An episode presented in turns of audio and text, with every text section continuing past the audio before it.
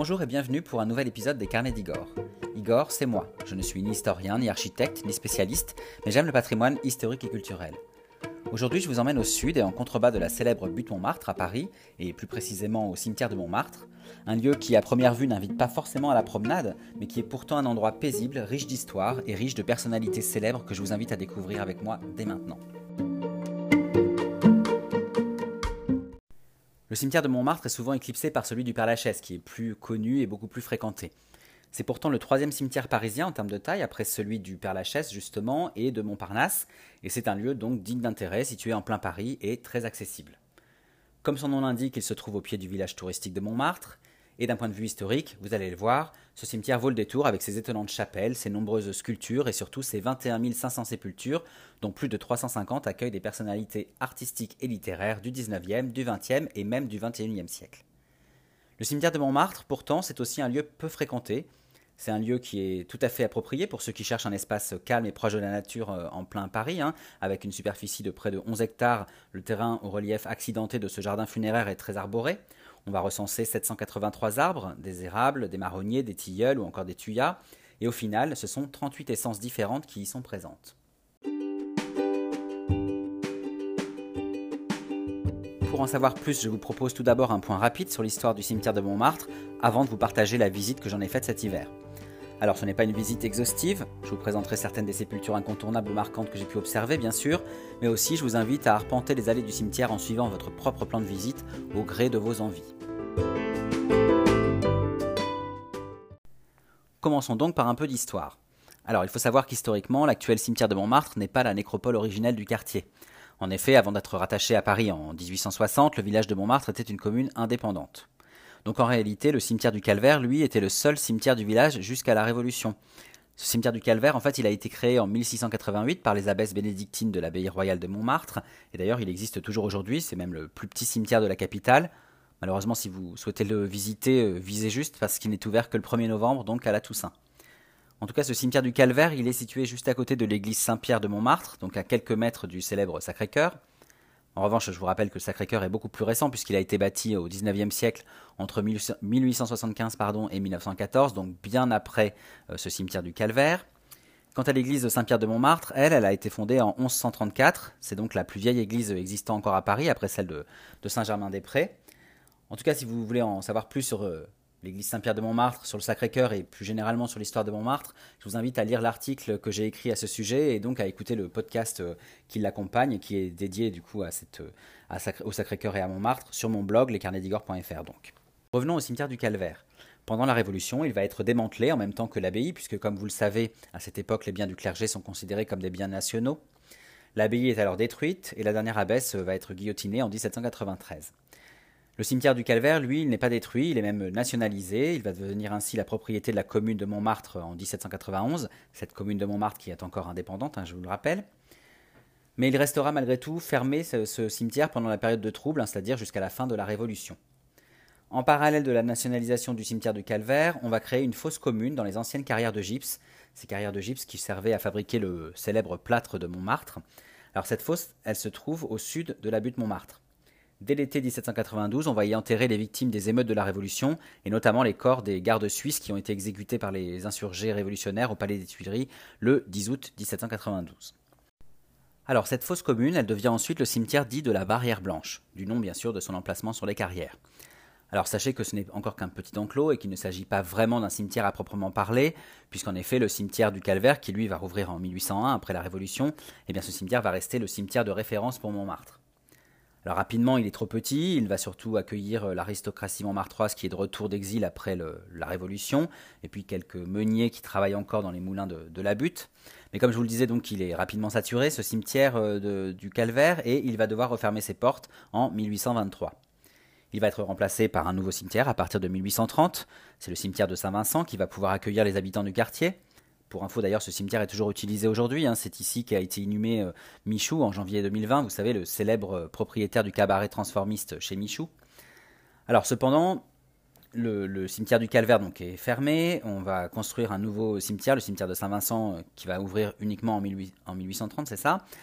Et donc, avant que ce cimetière de Saint-Vincent ne soit fini et, construit, on va décider d'agrandir et de développer le cimetière de la Barrière Blanche, vous savez, cette fosse commune qui avait été ouverte sous la Révolution.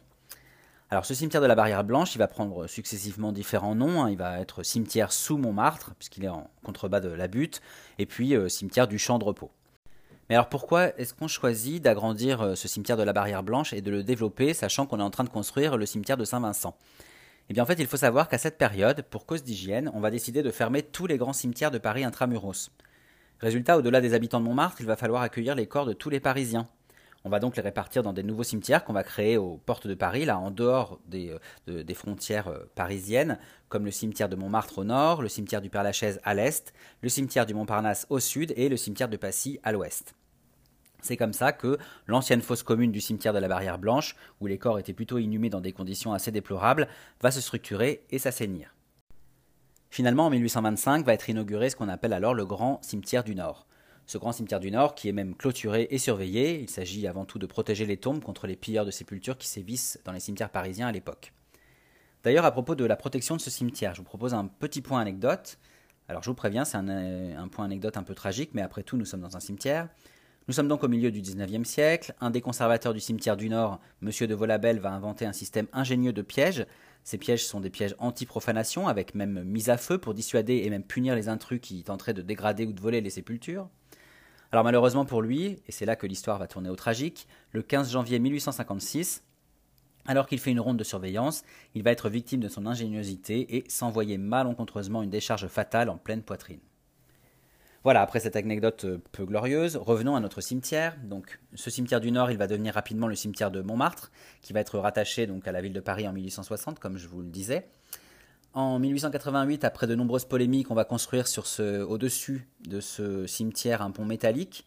C'est le pont Colincourt que vous pouvez toujours voir et emprunter aujourd'hui. Hein. Il relie la place de Clichy à Paris et la butte Montmartre, euh, qui est donc euh, Montmartre récemment rattaché à la capitale en 1860, comme je vous le disais. Mais donc à l'époque, ça permettait effectivement de relier euh, les deux entités.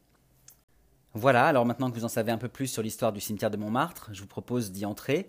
Je propose aussi de vous y promener et de rencontrer au détour des allées les personnalités artistiques et les célébrités qui y reposent. Alors l'entrée principale du cimetière de Montmartre, il se fait en contrebas de la butte, au numéro 20 de l'avenue Rachel dans le 18e arrondissement de Paris. Alors avant même d'entrer dans le cimetière, une question nous taraude, qui est cette Rachel de l'avenue Rachel? Cette Rachel qui semble ne pas porter de nom de famille? Eh bien, tout ça me conduit à un premier point euh, anecdote pour vous en dire plus justement sur cette Rachel, parce que c'est une personnalité du Paris du 19e siècle, donc une personnalité comme beaucoup de celles qui reposent au cimetière de Montmartre. En effet, comme vous le savez, le cimetière de Montmartre accueille de nombreuses sépultures d'artistes du 19e et du 20e siècle notamment, et l'avenue Rachel, qui n'a d'avenue d'ailleurs que le nom, puisque c'est en fait une ruelle en impasse, eh bien cette avenue Rachel, elle porte le nom d'une de, ces personnalités, euh, ces personnalités qui ont fait la réputation du Paris artistique du 19e siècle, c'est donc la fameuse Rachel.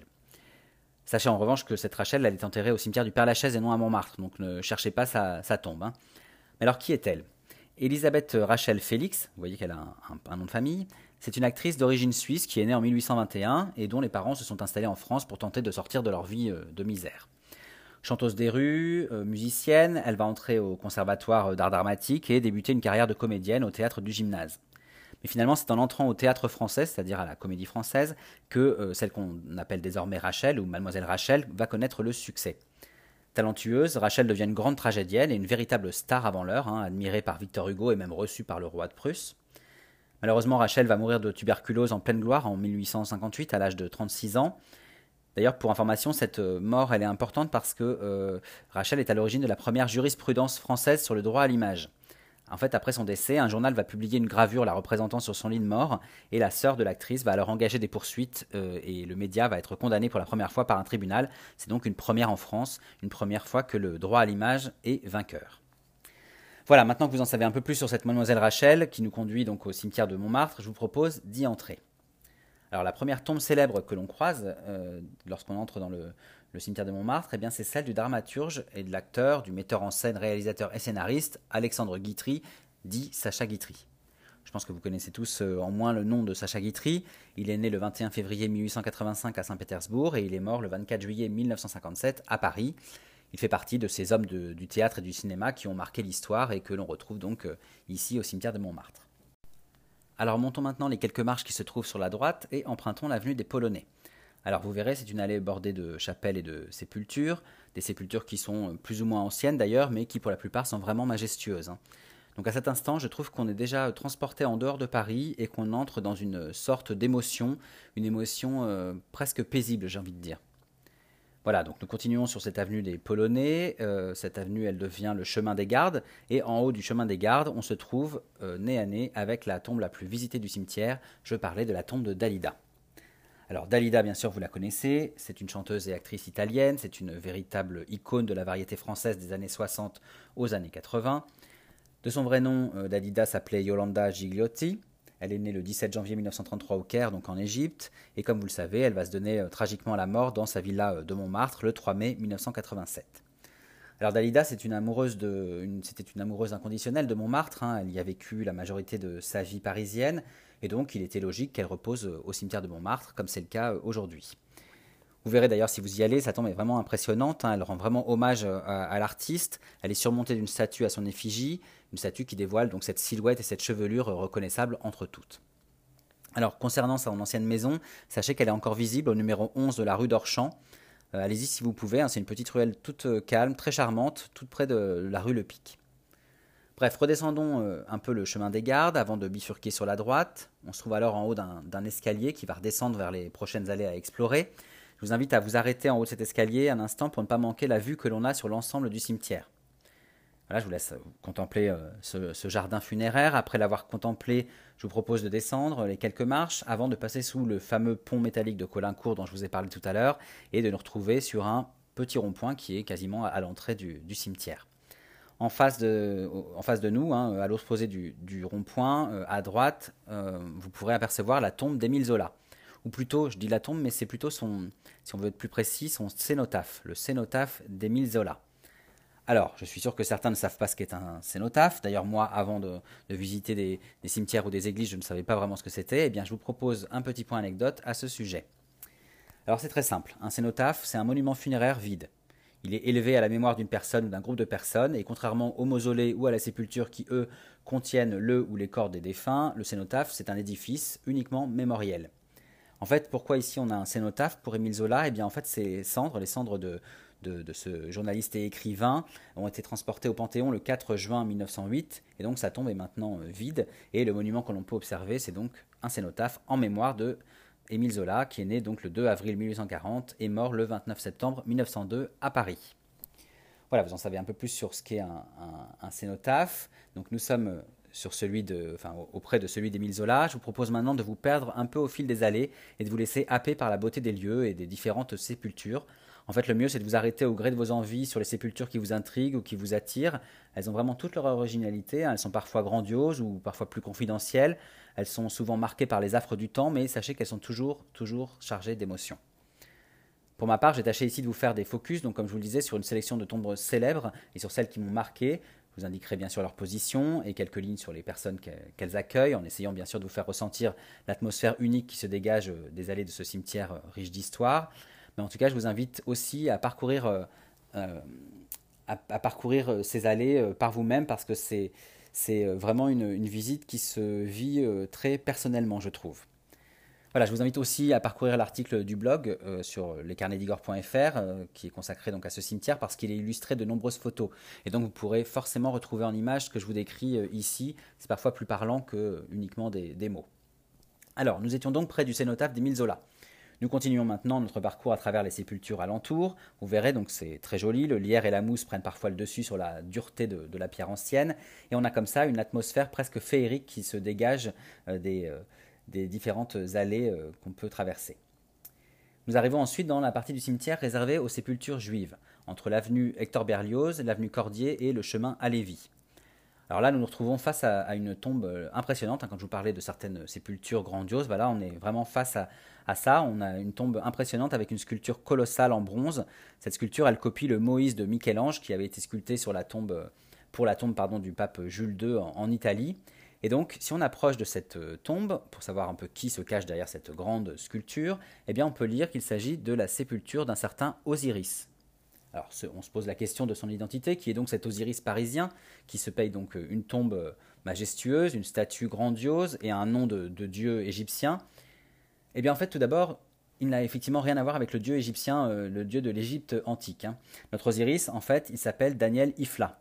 Il est né à Bordeaux le 23 juillet, oui c'est ça, 23 juillet 1823, dans une famille juive très modeste. Après des études à Paris et grâce à ses qualités d'observateur éclairé, il va connaître une ascension fulgurante dans les milieux financiers et il va faire euh, vite fortune dans la banque. Mais après la mort de sa femme, Léonie, en 1855, il va décider de se consacrer au mécénat et à la philanthropie.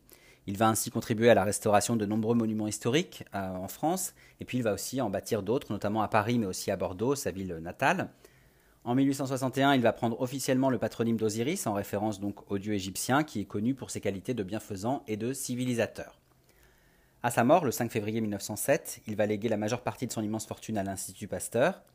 Il faut savoir aussi qu'Osiris était propriétaire du château de la Malmaison, vous savez, cette ancienne résidence de l'impératrice Joséphine, la première épouse de Napoléon. De son vivant, donc, euh, Osiris va s'attacher à remeubler le château de Malmaison. Il va aussi rassembler de nombreuses reliques de l'empereur Napoléon Ier, euh, qu'il admire énormément.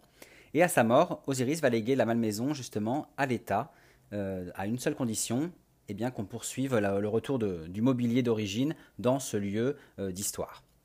D'ailleurs, si vous visitez le château de la Malmaison, vous verrez qu'un pavillon Osiris se trouve à l'entrée. Et en fait, ce pavillon Osiris, eh bien, il présente encore la collection napoléonienne du mécène, donc de de ce Daniel Ifla dit Osiris. Enfin, pour finir sur, euh, sur, Osiris, selon sa dernière volonté, sa tombe du cimetière de Montmartre, donc, elle se trouve à la limite des parties juives et chrétiennes. Pourquoi? Eh bien, tout simplement parce qu'il peut ainsi reposer près de sa femme, Léonie, qui, elle, était chrétienne, alors que lui, Daniel, était juif. Voilà, après cette jolie histoire, je vous propose de rester encore dans cette partie du cimetière. À quelques mètres d'Osiris, on trouve le tombeau de la famille Camondo, on y trouve euh, inhumé Moïse de Camondo, un banquier et collectionneur d'art italien d'origine turque né à Istanbul le 15 mars 1860 et mort à Paris donc le 14 novembre 1935. Et puis on y trouve aussi son fils euh, Nissim de Camondo, également banquier et collectionneur, qui est né le 23 septembre 1892 et mort lors de la Première Guerre mondiale le 5 septembre 1917. Depuis 1936, euh, après la mort de Moïse de Camondo, donc, L'hôtel particulier de la famille Camondo, qui est situé aux abords du parc Monceau, va euh, rassembler les collections familiales et devenir le musée Nissim de Camondo, qui est dédié aux arts décoratifs et qui est donc toujours euh, ouvert à la visite. Et je vous invite grandement à le découvrir quand vous pourrez, car c'est vraiment un, lieu assez atypique et très intéressant. Alors, poursuivons dans le cimetière par les avenues Cordier et Berlioz. Il y a une tombe que j'ai trouvée euh, très émouvante, c'est celle du peintre orientaliste Gustave Guillaumet, Gustave Guillaumet, qui est né le 26 mars 1840 et mort le 14 mars 1887. En fait, on est surtout impressionné par la statue de bronze qui trône sur cette euh, sépulture. Elle a été réalisée par le sculpteur euh, Barias. Cette sculpture, elle représente une jeune, une jeune fileuse qui, s'inspire en fait d'une œuvre de Gustave Guillaumet qui s'intitule Les fileuses de Bou Saada. Cette euh, jeune fille, cette jeune fileuse, elle est vraiment très expressive, elle paraît presque vivante, comme si elle veillait avec tristesse sur son maître. Donc c'est ça qui est vraiment très impressionnant quand on regarde cette tombe. Euh, mais en fait, on a même l'impression qu'elle pleure. On ne sait pas trop ce qu'elle ce qu'elle fait, mais en fait, si on y regarde plus près, si on regarde ses yeux, au premier abord, on a l'impression même qu'ils sont clos, qu'ils sont en train de se recueillir. Et en réalité, si vous faites bien attention, ils ne sont pas fermés et ils vous regardent. Et ça, c'est assez euh, impressionnant. Et je trouve que j'avais envie de vous le partager parce qu'il faut vraiment euh, s'approcher pour, s'en rendre compte. Voilà, continuons notre balade. Après quelques pas, avenue Cordier, je tombe nez à nez avec une tombe plus récente, mais néanmoins très originale, celle de Joseph Ezri, qui est mort le 20 février 2002, vous voyez c'est assez récent, et de sa femme Jacqueline. Alors je n'ai pas trouvé d'informations sur qui ils étaient exactement, mais leur sépulture est bien différente des autres. Hein. Elle est tout en mosaïque de couleurs. Alors il faut bien s'y attarder pour observer tous les symboles qui s'y trouvent. On y trouve un poème, des chiffres, un livre ouvert, le soleil, le ciel bleu, la végétation. Bref, euh, énormément d'informations euh, colorées comme ça qui, ressortent parmi toutes les autres tombes qui sont beaucoup plus euh, monochromes. enfin, en tout cas, je vous laisse l'observer. C'est un grand, comme un banc un peu. libre à vous d'interpréter chacune des touches créatives qui se trouvent sur cette œuvre étonnante. Alors ensuite, je vous propose de continuer dans les allées alentours, qui sont toujours bordées de sculptures et de sépultures. Donc là aussi, pareil, prenez le temps de bien tout observer et on se dirige donc avenue de Montebello pour observer la tombe du célèbre peintre Edgar Degas. Alors, son, véritable nom, c'est Hilaire Germain Edgar II, plus loin Gas. Donc, il est, né à Paris le 19 juillet 1834 euh, et mort le 27 septembre 1917. Et donc, euh, ce peintre est enterré, euh, comme beaucoup d'artistes et notamment d'artistes peintres, au cimetière Montmartre. À quelques mètres de là, c'est maintenant une chapelle gothique très surprenante qui va nous interpeller avec la richesse de ses décors, avec ses trois clochetons qui contiennent des, des statues, euh, vous avez des dorures, des pierres euh, colorées. Bref, c'est pareil, c'est une, chapelle gothique comme ça qui tranche un petit peu avec, les, avec celles qu'on peut voir à côté qui sont plutôt, encore une fois, monochromes. En fait, il s'agit ici de la tombe de la comtesse Marie Potoka, princesse Soltikov, qui est donc née à Saint-Pétersbourg, comme son nom l'indique, le 4 février 1807, et qui est décédée à Paris le 21 janvier 1845. Alors, l'histoire de cette tombe, au-delà du fait que la tombe est, somptueuse, l'histoire de la tombe est aussi euh, assez jolie. En fait, on raconte qu'en apprenant le décès de cette princesse, dont il était euh, tombé sous le charme, euh, l'architecte Jacques Ignace Itorf va se proposer pour réaliser la sépulture.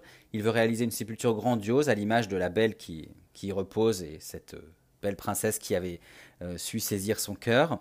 Alors, on ne sait pas si finalement c'est une légende ou, la vérité, hein, puisque apparemment il y a eu des euh, des, écrits qui ont contredit un peu tout ça, mais bon, mon côté romantique a envie d'y croire, donc euh, j'espère que vous aussi, et je trouve que c'est une, jolie histoire comme on peut en trouver un peu comme ça, un peu partout dans le, cimetière de Montmartre. Alors avançons un peu, non loin de là, euh, sur l'avenue de Montebello, nous allons tomber nez à nez avec la tombe de, de Adolphe Sax. Alors Adolphe Sax est un Belge qui est né le 6 novembre 1814 et qui est mort le 7 février 1894. Qu'est-ce qu'elle a de particulier cette tombe? Alors la tombe en elle-même, pas grand-chose. En fait, ce qui est intéressant, c'est que ce Belge, donc Adolphe Sax, c'est en fait l'inventeur du saxophone. Et alors ça, je ne le savais pas du tout. Euh, et du coup, c'est voilà, ce sont, ça fait partie des petites choses aussi qu'on apprend durant cette visite. Je trouve ça assez intéressant. Vous avez une plaque hein, qui commémore le fait euh, qu'il est justement l'inventeur de cet instrument de musique. Pour le rester dans le thème musical, du coup, à quelques pas de là, euh, avenue Carrière cette fois, on va trouver la tombe plus récente, bien sûr, de la chanteuse Carole Fredericks. Alors, Carole Fredericks, elle est née euh, le 5 juin 1952 et morte le 7 juin 2001. Vous connaissez forcément Carole Fredericks, elle a notamment euh, beaucoup euh, chanté et, travaillé avec Jean-Jacques Goldman dans les années 90. Je vous propose de poursuivre maintenant sur l'avenue des Anglais, qui n'est pas loin non plus. Hein. on continue notre tour du cimetière. Après quelques très belles tombes en fer forgé recouvertes de lierre, vous pourrez observer la tombe du compositeur et violoncelliste allemand qui a été ensuite naturalisé français. Je parler de Jacques Offenbach. C'était Jacob Offenbach qui est devenu Jacques Offenbach. Il est né à Cologne le 20 juin 1819 et il est mort à Paris le 5 octobre 1880.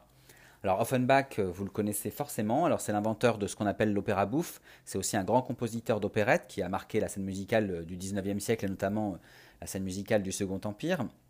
Et en fait, ses œuvres sont toutes devenues des classiques. Hein. Vous avez La Belle Hélène, La Vie parisienne, Les Contes d'Hoffmann mais vous connaissez forcément euh, un air en particulier. C'est l'air euh, du conte euh, Orphée en enfer. Cet air, en fait, c'est celui qui accompagne le célèbre French Cancan des danseuses du Moulin Rouge. Alors, je ne vais pas vous le chanter, mais c'est pas difficile, vous, l'aurez très rapidement en tête si vous, si vous y pensez. Plus loin, donc, on quitte, cette, on quitte Jacques Offenbach finalement, et aux abords de l'avenue Samson, dans la 22e division du cimetière, on va euh, tomber sur une tombe un peu surprenante, euh, une tombe qui est surplombée d'une statue de clown triste qui est donc euh, assis à cet endroit-là. Alors bon, déjà, moi, je suis pas très fan des clowns, hein, voilà, clown triste encore moins. Alors dans un cimetière, bon, c'est pas toujours très rassurant, mais enfin bon, je me suis quand même arrêté, j'ai voulu en savoir un peu plus. Et en fait, il s'agit de la sépulture du danseur russe. Alors attention à ma prononciation, Václav Nizinski. Václav Nizinski, pardon, il est né à Kiev le 28 février 1889 et il est mort à Londres le 8 avril 1950. Et donc cette statue, elle représente le danseur, ce danseur russe, assis et mélancolique, dans le costume de Petrouchka. Alors Petrouchka, c'est le héros du ballet euh, du même nom, hein, du ballet Petrouchka, qui a été composé par Igor Stravinsky au début du XXe siècle. Et donc Václav Nizinski, en fait, ça a été le premier danseur à jouer ce rôle de Petrouchka au théâtre du Châtelet. Donc euh, c'est dans, euh, dans ce costume qu'il est représenté sur sa tombe. On poursuit notre parcours. Nous sommes maintenant à l'angle de l'avenue du Tunnel et de l'avenue Sanson.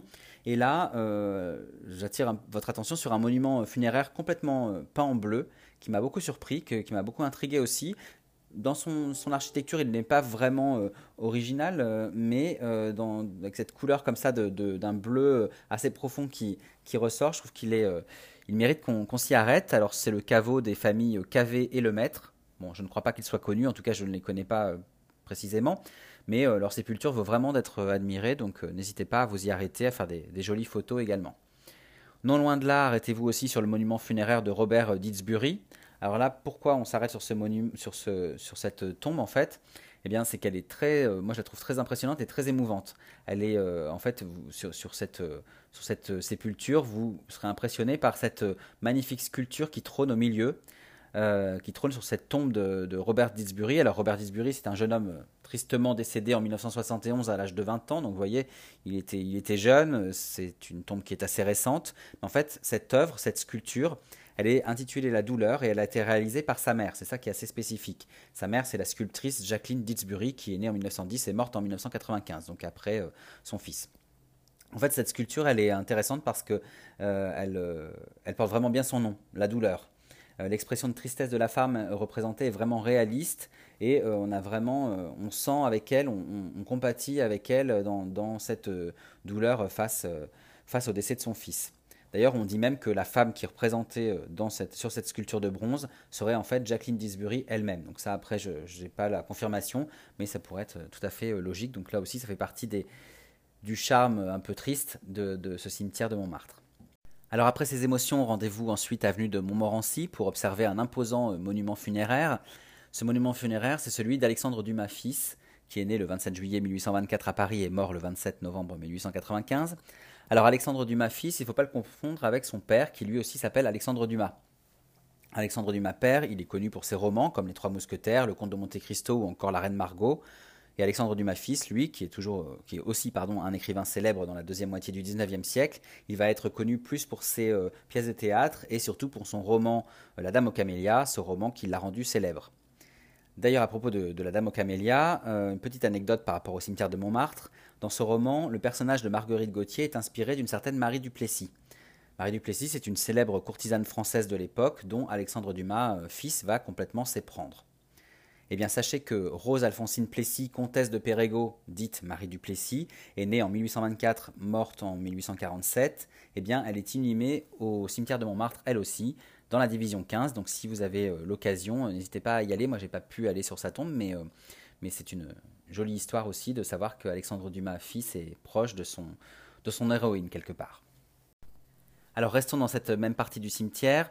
J'y ai croisé de, nombreuses tombes intéressantes, hein, dont celle de l'écrivain allemand Heinrich Heine, qui est né le 13 décembre 1797 à Düsseldorf et mort à Paris le 17 février 1856. Mais comme je vous le disais, continuez à vous promener dans les allées, à vous arrêter au gré de vos découvertes. Lorsque vous arriverez à Avenue de la Croix, ne manquez pas la tombe d'Henri Bell. Alors Henri Bell, il est plus connu sous le nom de Stendhal. Alors non pas que cette sépulture soit particulièrement euh, étonnante, hein, mais le célèbre auteur du Rouge et le Noir, donc Stendhal, euh, qui est né le 23 janvier 1783 à Grenoble et mort le 23 mars 1842 à Paris, fait partie de euh, ces personnalités incontournables du cimetière de Montmartre. Donc c'est, si vous le pouvez, arrêtez-vous sur, sur sa tombe. Alors continuons jusqu'au croisement de l'avenue de Montmorency et de l'avenue de la Croix. Nous tombons alors sur un monument plus moderne, un monument funéraire conçu comme un jardin zen japonais avec euh, des, euh, des grands panneaux de verre, euh, un socle plus noir, des colonnes noires assez simples, assez graphiques, assez sobres. Eh bien en fait il s'agit de la tombe du chanteur-compositeur Michel Berger. Michel Berger qui est né le 28 novembre 1947 et décédé le 2 août 1992 il est enterré à côté de sa femme, la chanteuse France Gall, qui elle était née le 9 octobre 1947, mais qui est décédée beaucoup plus récemment, le 7 janvier 2018. Je vous laisse vous, recueillir sur cette tombe si vous en avez envie, et puis ensuite je vous laisse flâner dans l'avenue de Montmorency, où vous pourrez voir notamment cet impressionnant monument funéraire, ou plutôt cet obélisque, sous lequel repose la famille de Montmorency justement, qui va donner euh, le nom à cette avenue du cimetière. Je vous propose ensuite d'avancer encore un peu et nous nous retrouvons au niveau du rond-point. Vous savez, ce rond-point non loin de, l'entrée du cimetière euh, sur lequel nous étions tombés au, début de notre visite, euh, juste après être passé sous le pont de Colincourt. Alors ici, en bordure d'allée, se trouve une tombe plutôt simple, une tombe qui accueille une personnalité pourtant incontournable du Montmartre de la belle époque. Je veux parler de Louise Weber, plus connue sous le surnom de la Goulue. Alors pour lui rendre hommage, je me dois de lui dédier un point anecdote. Pourquoi est-ce que je dois lui rendre hommage? Eh bien, vous allez comprendre, je vais vous expliquer qui est cette euh, Louise Weber qu'on appelait la Goulue. Eh bien, Louise Weber, donc dite la Goulue, elle est née le 12 juillet 1866 à Clichy et elle est morte à Paris le 29 janvier 1929 à l'âge de 62 ans dans le 10e arrondissement. Jusque-là, ça ne vous donne pas beaucoup d'informations. En fait, Louise Weber, elle est issue d'une famille très modeste. Elle va très vite euh, développer euh, assez jeune des talents de danseuse, si bien qu'à 16 ans, elle découvre le bal du Moulin de la Galette, qui est un, un bal, une, genre de guinguette si vous voulez, et euh, qui se situe donc euh, à Montmartre, et elle va se faire remarquer pour ses talents de danseuse. Elle devient, elle commence à fréquenter le, Montmartre des artistes. Elle est blanchisseuse le jour, elle est modèle pour les photographes et les peintres, dont le peintre Renoir euh, le reste du temps. Et petit à petit, Louise va débuter une carrière de danseuse. Pour ça, elle commence par le cirque Fernando. Alors ce cirque Fernando, c'est un cirque sédentaire, à l'image un peu du cirque d'hiver que vous avez euh, pas loin de la place de la République à Paris. Ce cirque Fernando, il n'existe plus aujourd'hui, mais il se situait entre Blanche et Pigalle. Donc Louise Weber va y faire ses armes d'artiste avant de devenir danseuse professionnelle à l'Élysée Montmartre, qui est aussi une salle qui existe toujours, hein, qui se trouve en bas de la butte Montmartre. Et puis ensuite, elle va migrer vers euh, le quartier de Montparnasse, où elle va aussi là euh, faire ses armes et devenir danseuse professionnelle dans des lieux de, nuit du quartier. C'est d'ailleurs là qu'elle va apprendre à danser le célèbre cancan. Alors, ce célèbre cancan, ça va faire sa renommée, notamment euh, avec son lever de jambe. Ce lever de jambe, en fait, il soulève ses jupons, bien sûr, mais aussi de la pointe des pieds, il va lui permettre de faire voler les chapeaux des hommes, et c'est ça qui va faire sa renommée. Alors, le surnom de la Goulue, il lui vient de deux choses. D'une part, de son premier mentor, Gaston Goulu Chilapane, donc là, c'est assez logique. Hein. Gaston Goulu, sa protégée, c'est euh, la Goulue. Mais aussi, euh, ce surnom, il lui vient d'une autre euh, chose, une anecdote qui est un peu plus rigolote. En fait, la Goulue, elle avait une habitude, elle, elle vidait les verres de ses clients pendant qu'elle dansait, pendant qu'elle passait à leur table cette habitude de vider les verres, de, boire non-stop comme ça, lui a donné donc ce surnom de la Goulue. Alors dès 1889, à l'ouverture du, bal du Moulin Rouge par Charles Ziegler et Joseph Holler, vous savez ce bal du Moulin Rouge qui existe encore aujourd'hui sur la place Blanche euh, à Paris, eh bien euh, dès cette ouverture, la Goulue va tenir le haut de l'affiche avec son associé, le danseur et contorsionniste Valentin le Désossé à eux deux, donc la Goulue et Valentin Desossé, ils vont faire la renommée du Moulin Rouge, notamment avec leur danse qu'on appelait euh, le chahut, qui va devenir bien sûr rapidement le célèbre French Cancan. Alors la Goulue, elle devient un des modèles favoris de Toulouse-Lautrec. Hein. Euh, vous avez énormément d'affiches euh, peintes par Toulouse-Lautrec où vous voyez la, la, Goulue dessus. Et d'ailleurs, il y en a une très célèbre que, je que je mettrai sur, sur l'article pour que vous la voyez. Euh, où on voit la Goulue en train de danser avec devant elle une ombre euh, filiforme, et en fait c'est Valentin le désossé justement. Alors la Goulue, elle remplit euh, les salles à Paris, le Moulin Rouge bien sûr, mais aussi des salles comme le Jardin de Paris, ce Jardin de Paris qui rassemble les plus les, personnalités les plus importantes de l'époque, hein, notamment les personnalités masculines. Vous avez beaucoup d'aristocrates, beaucoup de, grandes fortunes qui se, qui se pressent dans ces lieux de, de la vie nocturne parisienne. Et donc notamment, il y a une petite anecdote au Jardin de Paris. Un jour, le prince de Galles, qui fréquente beaucoup euh, Paris et les courtisanes parisiennes, donc le futur roi euh, Édouard VII, eh bien, un jour, il se trouve au Jardin de Paris. Il vient voir justement euh, la Goulue qui, danse et qui, en espérant se faire ôter le, chapeau par son, coup de pied. Eh bien, elle l'aperçoit, la Goulue, elle ne se démonte pas, elle va le tutoyer et elle va lui lancer, alors, elle a une gouaille parisienne que je ne pourrais pas refaire, je vais vous le faire assez simplement. Elle va lui lancer un égal, donc vous voyez, elle l'appelle Gal. Tu paies le champagne, c'est toi qui régales ou c'est ta mère qui invite? Quand il parle de sa mère, c'est quand même la reine euh, Victoria. Hein. Euh, donc voilà, donc vous voyez qu'elle a vraiment euh, une, gouaille et une, attitude très particulière qui lui vaut sa, sa, célébrité et une célébrité qui n'est pas uniquement parisienne puisque vous voyez que c'est un phénomène qui va être connu internationalement. Finalement, en pleine gloire, elle va décider de quitter le Moulin Rouge, elle va vouloir se lancer à son compte, elle va se lancer dans des spectacles, dans les fêtes foraines. Malheureusement, elle va décliner petit à petit et au final, elle va finir euh, par vivre entourée que de rejetés de la société. Elle va vivre aussi entourée de ses animaux de cirque ou les chiens et les chats qu'elle recueille, hein, une grande amoureuse des animaux a priori. Et puis, elle va mourir euh, pauvre le 29 janvier 1929 et être enterrée au cimetière de Pantin. Alors je dis au cimetière de Pantin, oui, parce qu'elle n'a pas tout de suite été enterrée au cimetière de Montmartre, elle a plutôt été enterrée dans l'anonymat, euh, avec très peu de, de, personnalité pour, euh, lui rendre hommage. Mais en fait, en 1992, son arrière-petit-fils va essayer de, de, faire les démarches pour justement la rapatrier sur euh, Montmartre.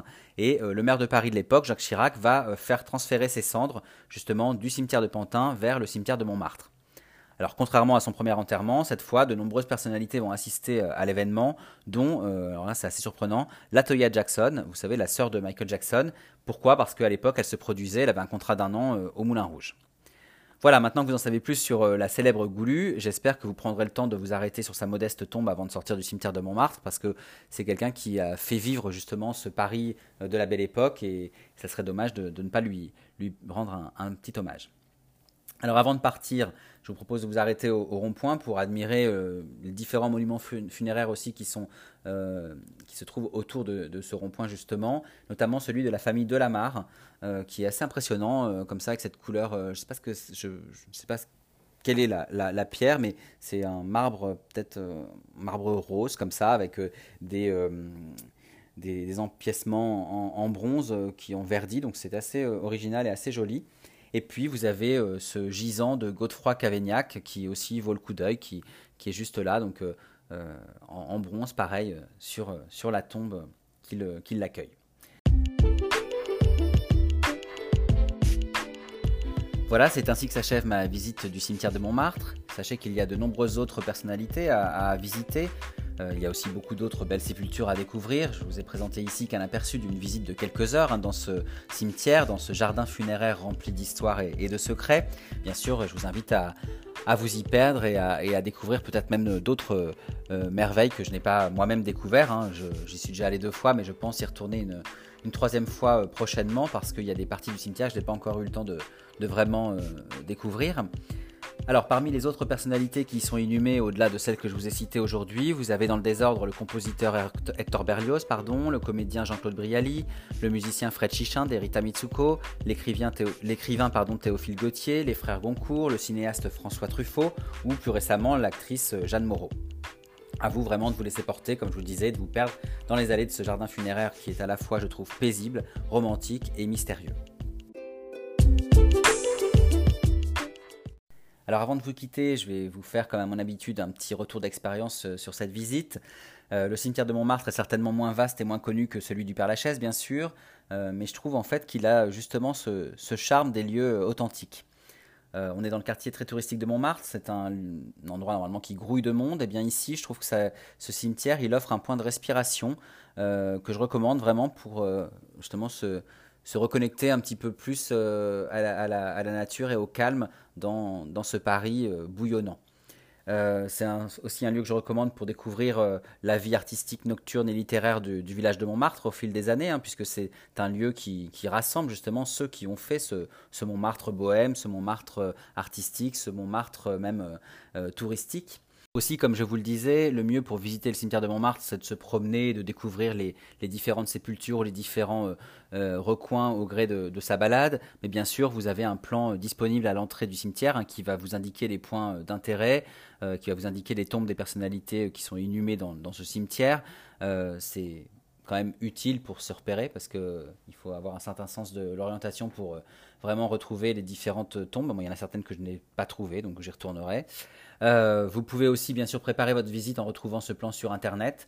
Je vous mets toutes les informations pratiques sur l'article du blog, hein, euh, notamment le site de la ville de Paris où, vous avez toutes les informations sur les horaires d'ouverture et sur les jours d'ouverture du cimetière, mais aussi euh, d'autres sites qui ont été m'ont aidé pour construire ce, podcast et cet article. Et je pense que ça peut vous aider pour vous construire aussi votre visite.